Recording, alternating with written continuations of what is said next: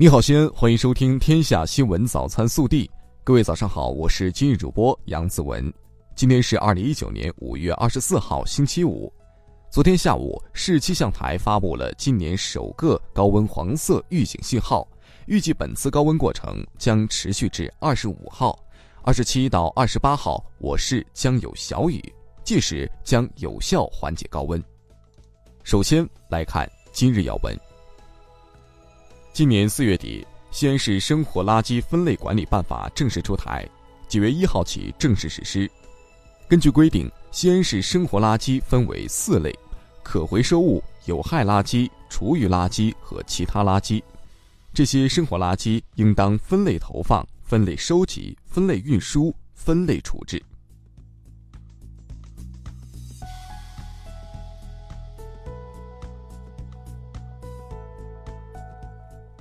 本地新闻：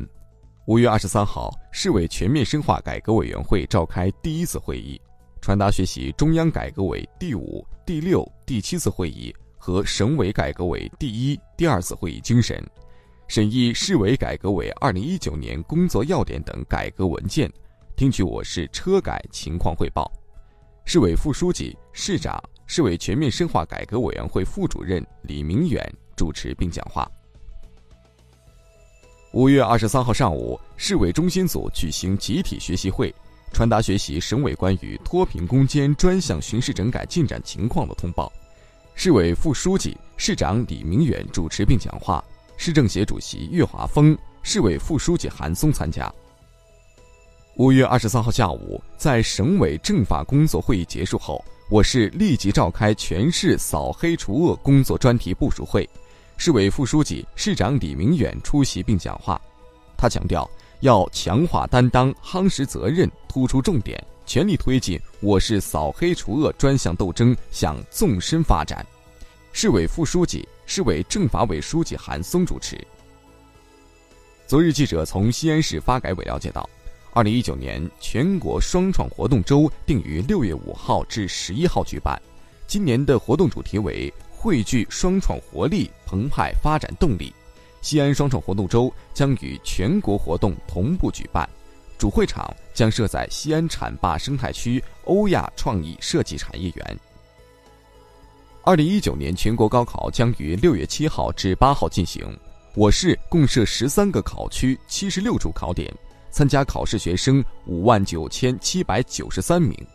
今年高考期间。西安交警将继续开通送考服务，为考生保驾护航。若考生突发紧急情况需要援助，可及时拨打交警幺二二电话或就近寻找民警求助。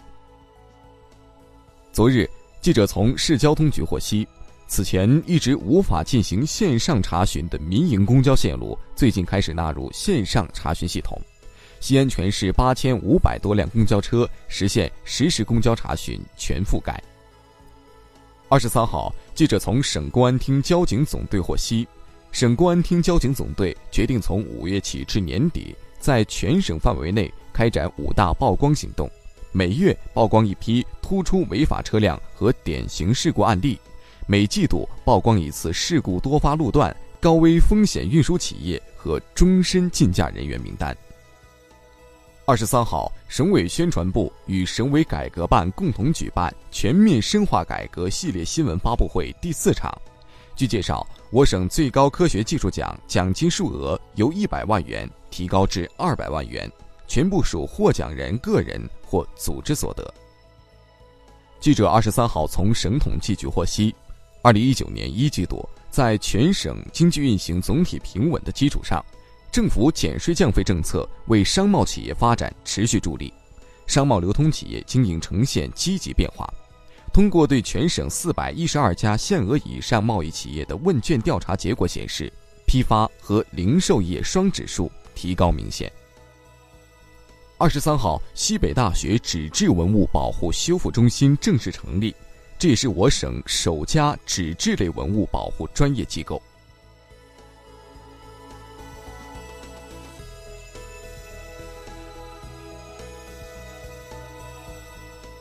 国内新闻，针对多国企业近日作出澄清，未对华为断供一事，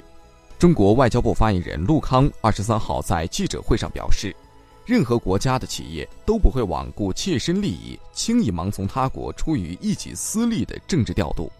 陆康说：“世人从华为的开放、坚毅与气度，能够看到心胸有多大，天地就有多大。”针对美方散布中国将危害在华美企的言论，商务部新闻发言人高峰二十三号表示。所有在华外资企业，包括美资企业的合法权益，都将得到中国政府的保护。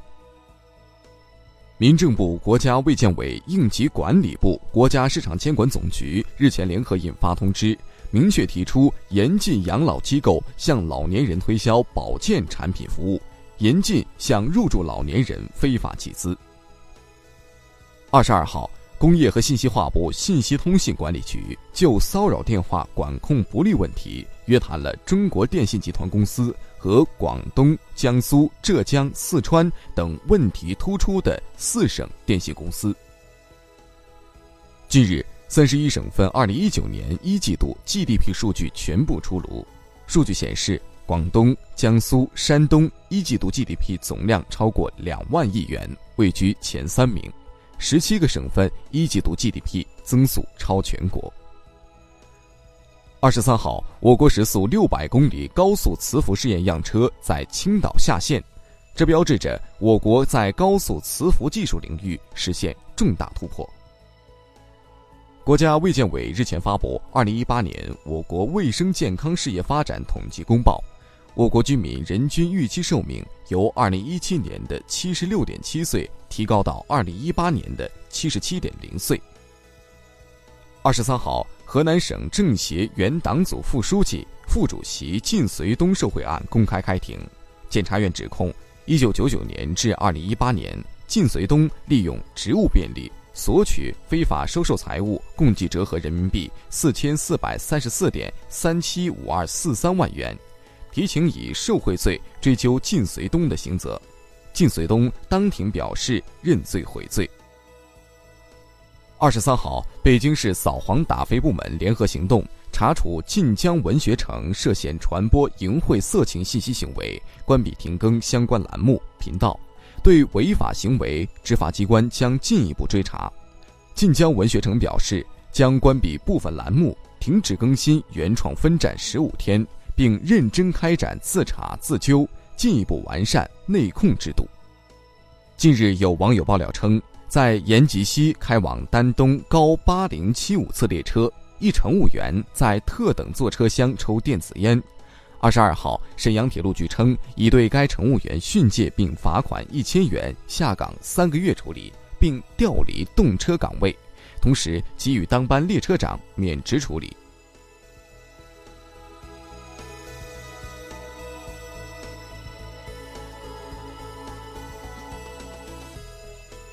暖新闻，二零一八年十月十一号，面对一枚杀伤力极大的加重手榴弹时，扫雷战士杜富国对战友说：“你退后，让我来。”轰的一声巨响，爆炸发生了，杜富国倒在血泊之中，永远失去了双手和眼睛。在近日举行的全国自强模范暨助残先进表彰大会上，杜富国行了一个特殊的军礼。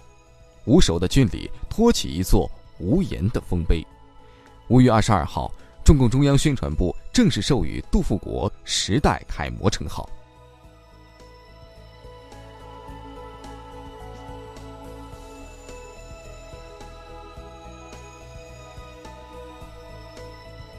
微调查：临近高考，近日，江苏淮安中学高三七班的家长们实行排班制。每天一名家长到班级参与陪读，一位家长表示，趁这段时间多陪陪孩子，以这种方式给孩子们鼓励，家长们都觉得有意义。但也有网友认为这样会给同学们更大压力，对此你怎么看？更多精彩内容，请持续锁定我们的官方微信，明天不见不散。